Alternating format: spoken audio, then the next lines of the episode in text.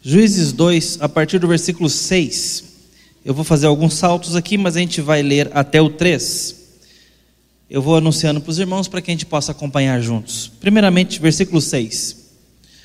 Havendo Josué despedido o povo, foram-se os filhos de Israel, cada um a sua herança para possuírem a terra. Serviu o povo ao Senhor todos os dias de Josué, e todos os dias dos anciãos que, havia so... que ainda sobreviveram, por muito tempo depois de Josué, e que viram todas as grandes obras feitas pelo Senhor a Israel. Faleceu Josué, filho de Num, servo do Senhor, com a idade de 110 anos. Sepultaram-no no limite de sua herança, em Timnat Eres, na região montanhosa de Efraim, ao norte do monte Gaás. Foi também congregada a seus pais toda aquela geração, e outra geração após ele se levantou, que não conhecia o Senhor, nem tampouco as obras que fizera a Israel. Então fizeram os filhos de Israel o que era mal perante o Senhor, pois serviram aos Baalins. Deixaram o Senhor, Deus de seus pais, que os tirara da terra do Egito, e foram-se após outros deuses, dentre os deuses das gentes, que havia ao redor deles, e os adoraram, e provocaram o Senhor à ira, porquanto deixaram o Senhor e se viraram a Baal e a Astarote. Pelo que a ira do Senhor se acendeu contra Israel e os deu na mão dos espoliadores que os pilharam, e os entregou na mão dos seus inimigos ao redor, e não mais puderam resistir a eles, porque por onde quer que saíam, a mão do Senhor era contra eles para seu mal, como o Senhor lhes dissera e jurara e estavam em grande aperto. Capítulo 3. São essas as nações que o Senhor deixou para, por elas, pôr a Israel à prova. Isto é, provar quantos em Israel não sabiam de todas as guerras de Canaã. Isto tão somente para que as gerações dos filhos de Israel delas soubessem para lhes ensinar a guerra, pelo menos as gerações que, dantes, não sabiam disto. Cinco príncipes dos filisteus e todos os cananeus e sidônios e heveus que habitavam as montanhas do Líbano, desde o monte Baal Hermon até a entrada de Amate. Estes ficaram para, por eles, o Senhor por Israel à prova, para saber se dariam ouvidos aos mandamentos que haviam ordenado a seus pais por intermédio de Moisés.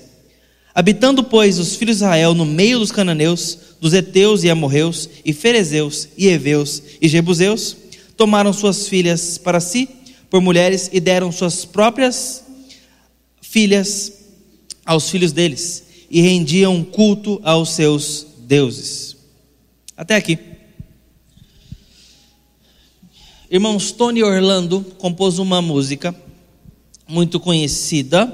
Uh, num determinado momento dos Estados Unidos que gerou uma simbologia cultural. Na época da guerra do Iraque, por exemplo, quando as pessoas, os soldados estavam voltando da guerra para os Estados Unidos, as famílias estavam recebendo ali os militares, maridos, filhos, é, pais, com este símbolo, símbolo que a música conta. Que inclusive foi gravado um filme contando sobre essa história, possivelmente a origem do símbolo, que é uma fita amarela.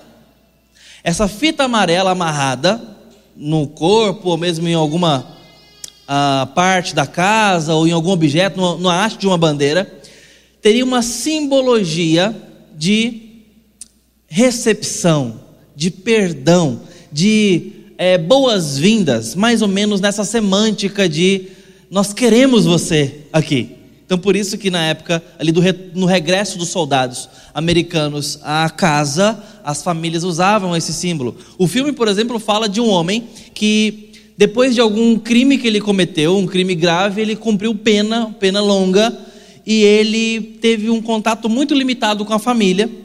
E numa indignidade muito grande, num senso de não merecimento, ele manda uma carta para a família na véspera da sua, do cumprimento da sua pena, da, da conclusão da sua pena, quando ele então, é, em tese, retornaria para casa, mas com certeza ganharia liberdade. Ele escreve uma carta para casa dizendo para a esposa: Se por um acaso vocês me quiserem de volta, se me aceitarem, eu peço que amarrem uma fita amarela no carvalho que está aí à porta de casa. Em outras palavras, estava dizendo que se não tivesse fita nenhuma, ele ia entender perfeitamente porque ele não era digno mais de voltar para sua casa, para sua esposa, para seus filhos, depois do que ele fez. Então, ele entra num ônibus, resumindo a história, e quando está ali para virar a esquina da sua quadra, ele, sem coragem de olhar, pede ao motorista que olhasse, quando virasse a esquina, para o meio da quadra, uma casa mais ou menos assim. Se por um acaso no carvalho à porta tinha uma fita amarela amarrada. E o motorista então faz a conversão e vai se aproximando e diz: Amigo, tem, tem uma fita assim. E quando ele se vira, o carvalho está parecendo um ipê amarelo, desse que só a gente aqui do Cerrado conhece. Acho que é só, não sei se tem ipê por mundo afora aí. Pois os irmãos me falam. Estava pintado de fita amarela aquela carvalho. Então, não se sabe se esse filme deu origem ao símbolo, se a música de Tony Orlando. O fato é que é um símbolo hoje é, express, é, comunitário dentro da América, muito comum dos Estados Unidos ali, da América do Norte, esse símbolo da fita amarela como um símbolo de recepção. Eu olho para esse texto e eu pulei algumas partes aqui que a gente vai acabar visitando, mas no tempo de juízes a coisa estava muito estranha para o povo de Deus. E esse símbolo ele me prepara para ver o que está acontecendo aqui. E daqui a um tempo eu volto nesse símbolo. O fato é que, nos primeiros versos que lemos, a morte de Josué, Josué foi quem liderou o povo de Deus. Lembra quando Moisés liderou o povo de Deus saindo do Egito? Deus então libertou o povo de Deus lá do Egito e trouxe para Canaã. Mas Moisés foi proibido de entrar em Canaã e Josué foi o seu sucessor na entrada em Canaã e no assentamento do povo de Deus na terra prometida. Agora sim seriam firmados como povo de Deus e seriam abençoados ali para possuir a terra e estabelecer como povo de Deus. Deus dá o livro de Deuteronômio para ensinar o coração deles, para ensinar o que eles deveriam aprender.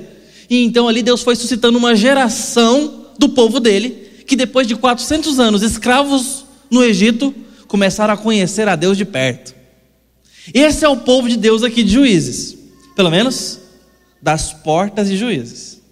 Porque no capítulo 6, onde lemos, uma coisa acontece: morre Josué, e ainda tinha uma geração que conhecia Deus, que era o Deus de seus pais, e não só Deus, mas se os irmãos prestaram atenção, conheciam também tudo que Deus tinha feito, versículo 7, finalzinho, a Israel. Eles não sabiam apenas de quem era esse Deus, mas sabiam do que ele havia feito pela geração que veio antes deles. Sabiam das obras de Deus na história de seus pais. Você sabe o que Deus já fez na história da sua família, se você veio de um lar cristão? Você já sabe o que Deus fez na vida da sua avó? Já se interessou por isso? Irmãos, eu tenho o privilégio de ter a minha avó nos pés do Senhor Jesus, parte de mãe. Até hoje, a dona Dirce, presbiteriana da igreja de Uruana. Mais ou menos um metro e meio de altura. Criou a minha mãe e mais seus cinco, cinco irmãos na igreja presbiteriana daquela cidade. Viveu muito tempo na roça. Depois chegou na cidade e ali estava ela, desde os primórdios ali daquela igreja na cidade. Essa fé veio para minha mãe. E adivinha onde foi parar? No meu coração. E hoje eu peço ao Senhor que os meus filhos conheçam esse Deus. E peço mais, que conheçam o que esse Deus fez na minha vida e tem feito na minha história. E mais, que conheçam o que esse Deus fez na história da minha mãe. Que conheçam o que esse Deus fez na história da minha avó. Eu sei que muitos não têm esse privilégio de ter, às vezes, os pais, ou quem dera os avós, ou os bisavós, nos pés do Senhor. Mas se você está escutando essa mensagem hoje, você pode ser aqueles que a próxima geração vão olhar e saber o que Deus fez antes deles. Estes aqui, a próxima geração, não conheceu o Senhor. Outra geração, versículo 10: Após ele se levantou, que não conhecia o Senhor, tampouco as obras que fizera a Israel. E esse povo não apenas não conhecia o Senhor, mas não conhecia as obras do Senhor. E esse texto usa um vocabulário extenso para nos mostrar quem é essa geração. Geração de quem, gente? Quem é esse público aqui de juízes? Povo de Deus. É a igreja. Israel. Não conheceu o Senhor.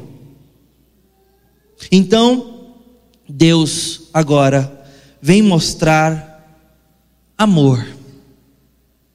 Pastor, esse texto nos mostra muita coisa, menos amor. Mostra um povo que abandonou o amor a Deus e mostra um Deus que agora fez o quê? Pegou as nações vizinhas e não as tirou de lá, para por elas ferir Israel. E Deus diz aqui no texto que ele se levantava para o mal de Israel.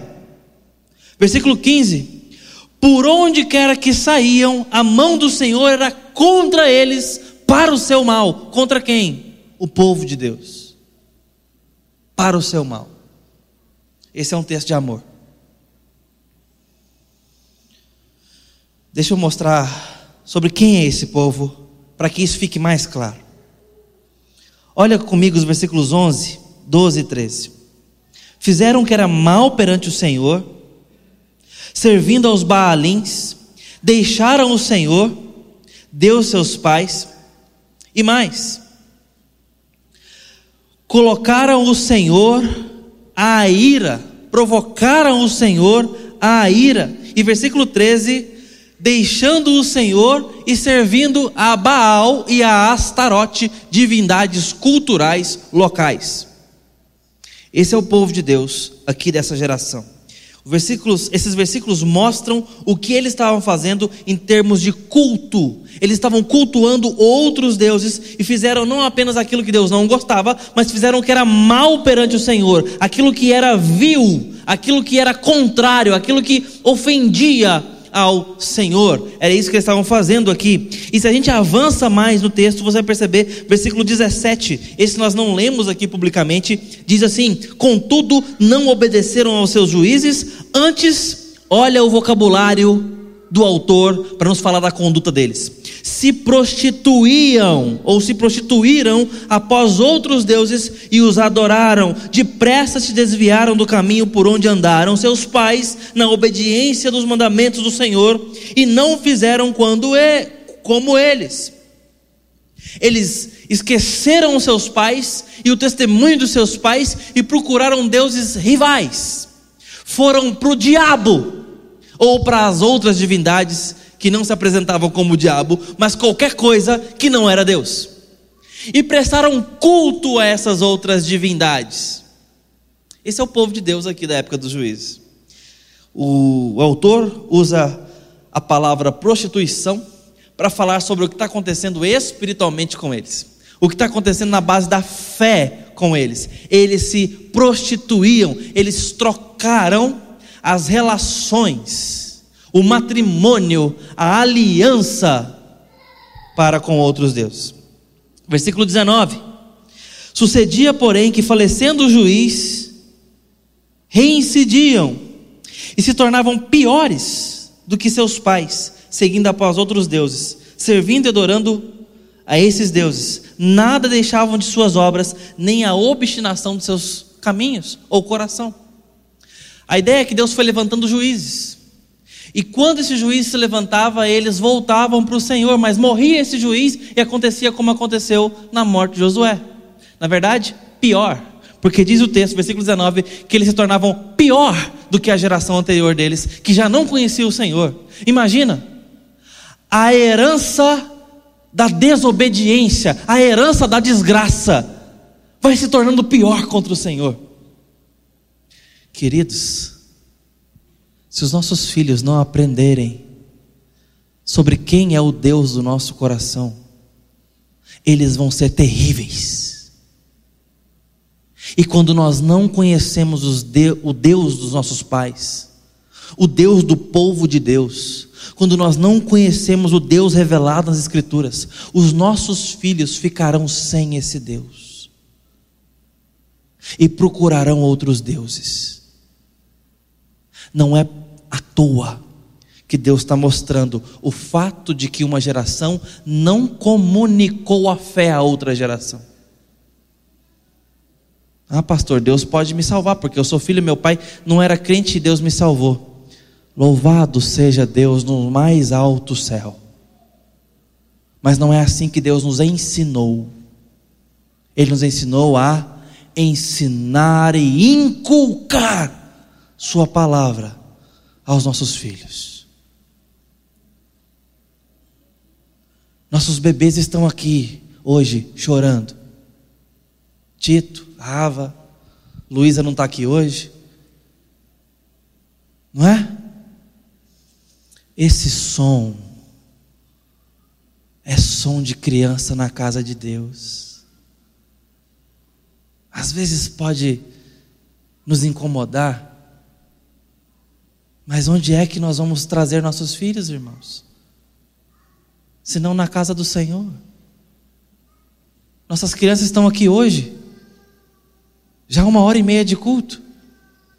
E eles viram a ceia acontecendo e os louvores acontecendo. Eu sei que não está do jeitinho que eles mais se animam. Mas, meus irmãos, nossos filhos estão conosco, conosco hoje na, na presença de Deus, na casa do Senhor. Nós precisamos trazê-los. E quando tiver os programas especiais, eles vão também, mas eles têm que saber o que acontece com seus pais. Estão cultuando a Deus, estão ofertando na casa de Deus, estão cantando para o Senhor. Esse povo não fez isso. E tinham o coração obstinado. O que, que significa isso? Que eles não saíam dos seus pecados não arredavam o pé da decisão longe de Deus. Duros. E isso acontece conosco quando nos afastamos do corpo, do testemunho, do compartilhar. Nós vamos endurecendo. Conhece alguém assim? Na sua família? Já teve congregando conosco? Já teve congregando em outro tempo, mas agora é duro e não aceita falar esse negócio de igreja. Não quer ver crente. Perde a paciência com a esposa, com o marido. Duros, insensíveis, obstinados, teimosos, cegos, surdos, mortos. Isso estava acontecendo aqui com o povo de Deus.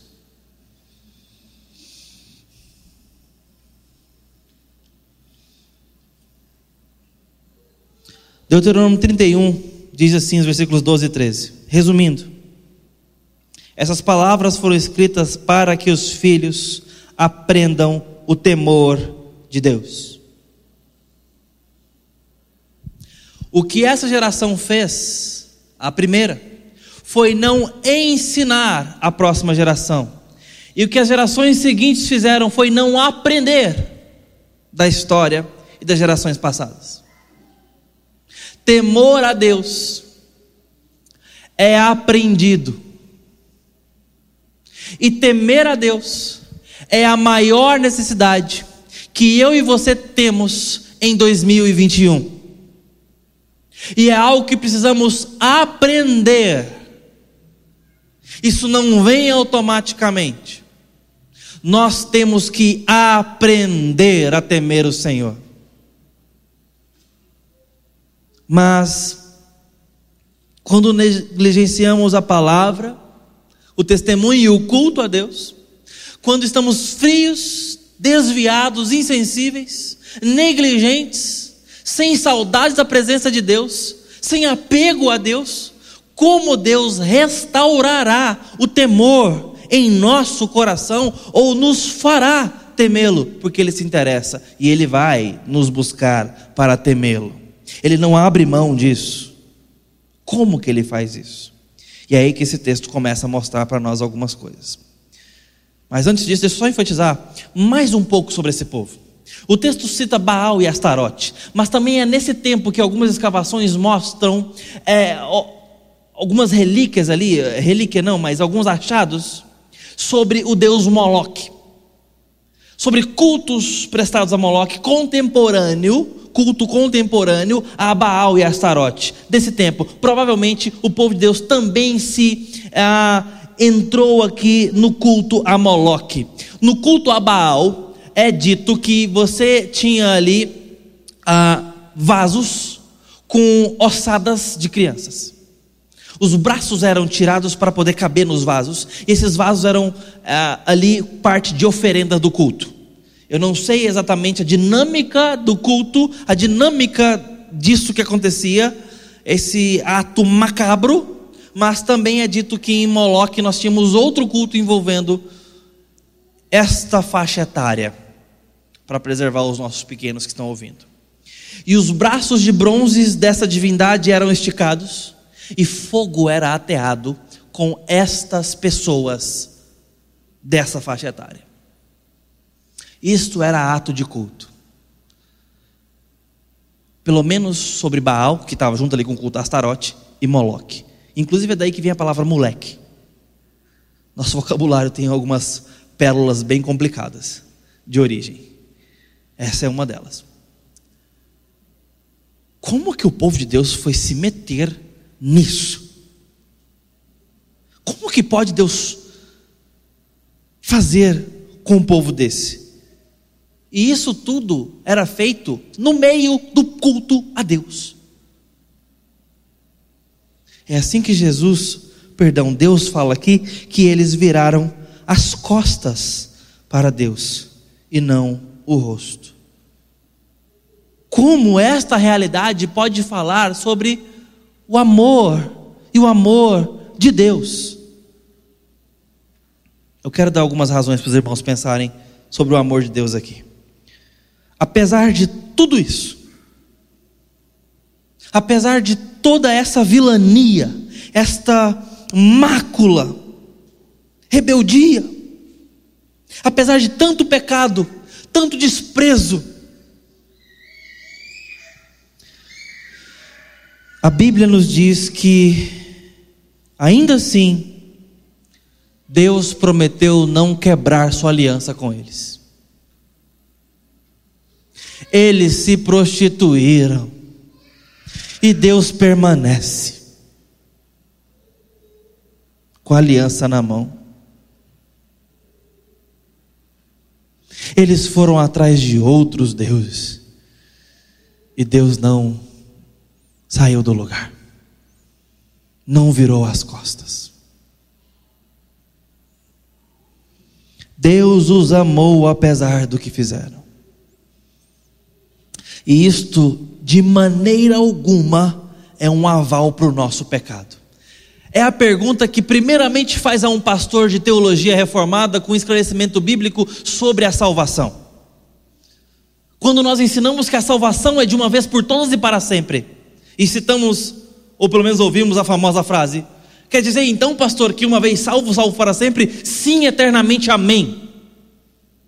Ah, então quer dizer que eu posso sair pecando e que eu vou ser salvo? Sim, pode.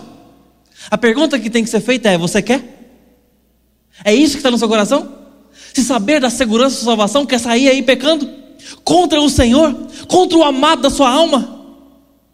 Você quer cuspir na cara do Senhor? No rosto e na face do Senhor Deus? Você quer se prostituir com outros deuses? Quer ser escravo de suas paixões? Quando ele demonstrou tamanho amor? É isso que está no seu coração, se saber da certeza e perenidade da salvação?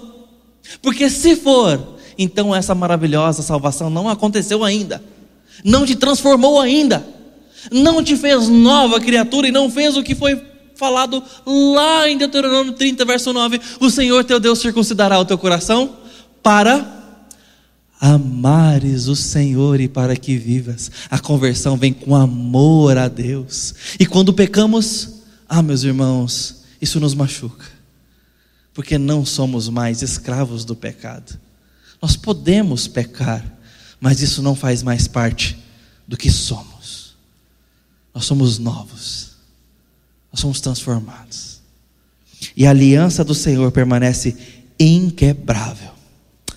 Contudo, se você ainda acha que o crime compensa à luz disso, vejamos o que Deus faz, provando o seu amor, versículo 14 e 15.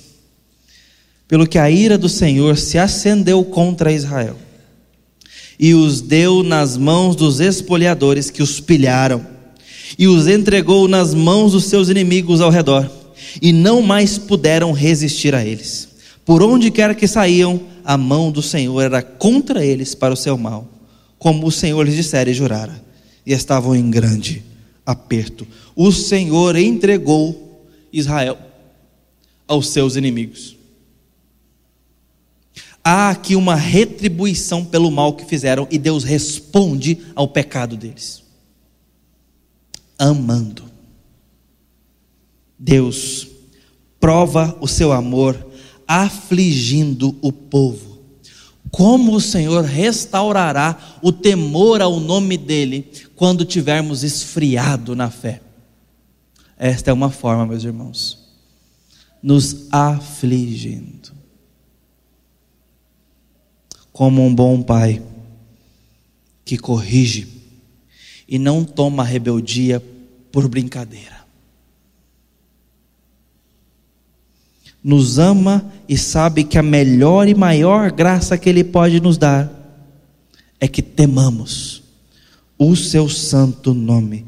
Por isso Ele os afligiu e tomou a iniciativa de os afligir. Porém, quando a gente lê do versículo 16 até o 21, você percebe, sabe o que? Que Deus está trazendo misericórdia. Porque aqui tem um ciclo. Deus mandava o juiz, começando lá em Josué. E o povo de Deus então era lembrado da aliança e voltava. Mas eles se desviavam depois de um tempo. E Deus então os castigava. E eles se lamentavam, choravam e arrependiam. E faziam, sabe o que? Voltavam para os caminhos do Senhor. E voltavam à presença do Senhor, eram restaurados, ficavam animados, festejavam, caminhavam com o Senhor, até que morreu o juiz. Aí eles se esqueciam, a outra geração vinha, tornava a pecar e se abandonar os caminhos do Senhor. E Deus então os afligia. E eles se quebrantavam, choravam, se arrependiam. Então Deus suscitava o juiz para que eles voltassem. E esse ciclo vai ser repetido ao longo de todo o livro de Juízes. Mas o que você percebe nisso tudo? Que o Senhor não os abandona. É Deus quem manda insistentemente um juiz, preparando eles para ter um rei que profetiza e anuncia sobre o nosso rei, que virá trazer um perdão final, que trará reinado sobre nós, o nosso Senhor Jesus. Este é um resumo muito forte sobre juízes. Deus se compadece. Mas, quando eu enfatizo o verso 21 e o verso 22, ele diz: Também eu não expulsarei mais de diante deles nenhuma das nações que Josué deixou quando morreu, para por elas por Israel a prova. Deus não apenas aflige o seu povo para que eles voltem, voltem, perdão, mas também Deus os prova para por essas nações por Israel a prova. Prova é diferente de aflição. Aflição é castigo, é dor, provoca lamento, provoca arrependimento. A prova não. A prova nos dá responsabilidade de escolha. A prova nos coloca em ponto de decisão, e o verso ainda nos diz que ele quer saber se vamos temer ao nome dele. E a ideia aqui não é que Deus não saiba, lá em Deuteronômio, capítulo 31, versículos 14 em diante, mostra que Deus sabia muito bem que isso ia acontecer. Então aqui não é um conhecimento que Deus está querendo ter, mas é uma oferta de Deus para que nós encontremos o nosso coração no meio do pecado, para que a gente tome partido daquilo que precisamos escolher. Diante da prova do Senhor, nós somos expostos à responsabilidade de tomar uma decisão, de mudar a atitude. Mas Ele preparou o caminho através da aflição, amoleceu o nosso coração, nos colocou em condições de escolher o certo, não mais na obstinação do nosso coração, mas no quebrantamento da dor. E os desertos funcionam assim nos preparando para a santidade, nos preparando para tomar a decisão certa. Deus coloca então nós em provação para saber se nós vamos escolher o certo. E isso mostra que Deus se compadece. Recapitulando, Deus, apesar de tudo que fizeram, se mantém Deus da aliança. Primeira prova de amor. Segunda, Deus aflige o povo em pecado, para que eles regressem, para que ele regresse, para que ele tema o Senhor. Terceiro, Deus se compadece deles. E por último, Deus coloca eles à prova, para que tomem uma atitude e mudem de vida. Isso tudo mostra que o nosso repertório sobre o amor de Deus é muito limitado. Que o amor de Deus é muito mais complexo do que a gente acha mas que Deus está provando o seu amor de diversas formas. Que Deus está o tempo inteiro nos mostrando que, infelizmente, não basta a cruz de Cristo que prova o amor dele conosco. Às vezes ele tem que nos dar outras lições sobre o seu amor. E o que eu falo para mim, para o seu coração hoje, no início desse ano, é: como vamos provar o nosso amor a esse Deus? Essa é a pergunta. Deus tem nos dado provas do seu amor em Cristo e na providência da vida. Precisamos aprender a aprender sobre o amor de Deus. Precisamos aprender a ver o amor de Deus, mesmo nos dias mais duros da nossa vida, porque a nossa vida é uma vida vivida debaixo do Senhor e não debaixo da mão do diabo. E o dia que o diabo estiver à nossa porta, olhe para a vida de Jó e você vai perceber que o diabo não escapa à soberania de Deus. Nós temos uma vida debaixo da mão poderosa de Deus. Esse é o Deus da nossa adoração. E é contra esse Deus os nossos pecados e a nossa frieza na fé. Como vamos viver esse ano? Como vamos viver esse ano em relação a esse Deus? E eu volto à pergunta para que a gente canalize essa reflexão. Como você provará que ama esse Deus? Temendo o seu nome e obedecendo os seus juízos, buscando na palavra dele como obedecer e temer sua vontade. A maior necessidade de 2021 que temamos o nome do Senhor. Porque essa é a forma sábia de viver. Essa é a forma de educar os nossos filhos e a próxima geração. Essa é a forma de sermos maridos e esposas. Esta é a forma de sermos gente nessa cidade e onde quer que o Senhor nos coloque. Pessoas que temam a Deus antes de temer aos homens. Pessoas que temam a Deus e obedecem a Sua palavra. Para o marido obstinado, para a esposa negligente, para o adolescente rebelde.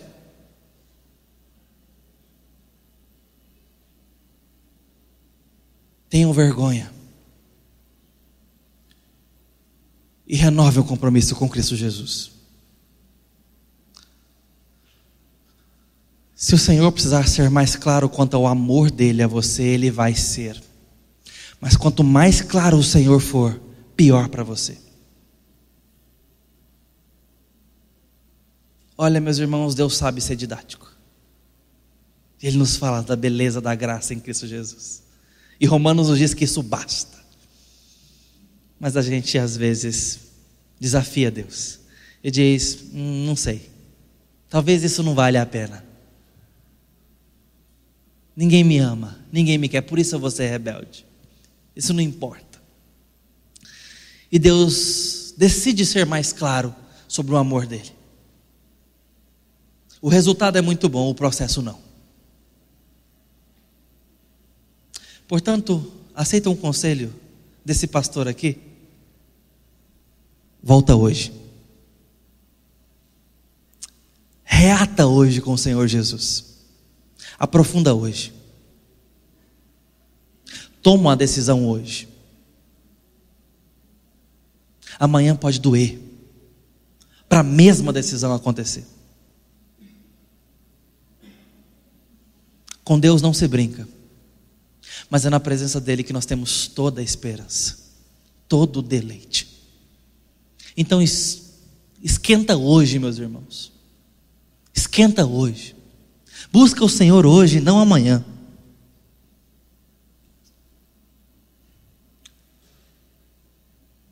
Porque esse é o Deus da Escritura que quer nos ter e quer que nós o tenhamos acima de todas as coisas. Esse é o Deus que, quando olhamos para Ele, no meio da nossa culpa, a porta da casa dele tem um IP amarelo imenso, dizendo: Eu te aceito, eu te quero, você é meu. Você é minha, eu te fiz, eu tenho planos para você. Volta. Eu te perdoo, volta. Assume a tua identidade no reino, assume o teu compromisso com a comunidade de Deus. Assume a tua identidade como missionário, como missionária, como filho, como filha. Tema o meu nome. Que Deus possa abençoar essa igreja e aqueles que se aproximarem dessa comunidade com temor ao nome dele. É isso que eu peço sobre nós para esse ano e para a eternidade. Amém.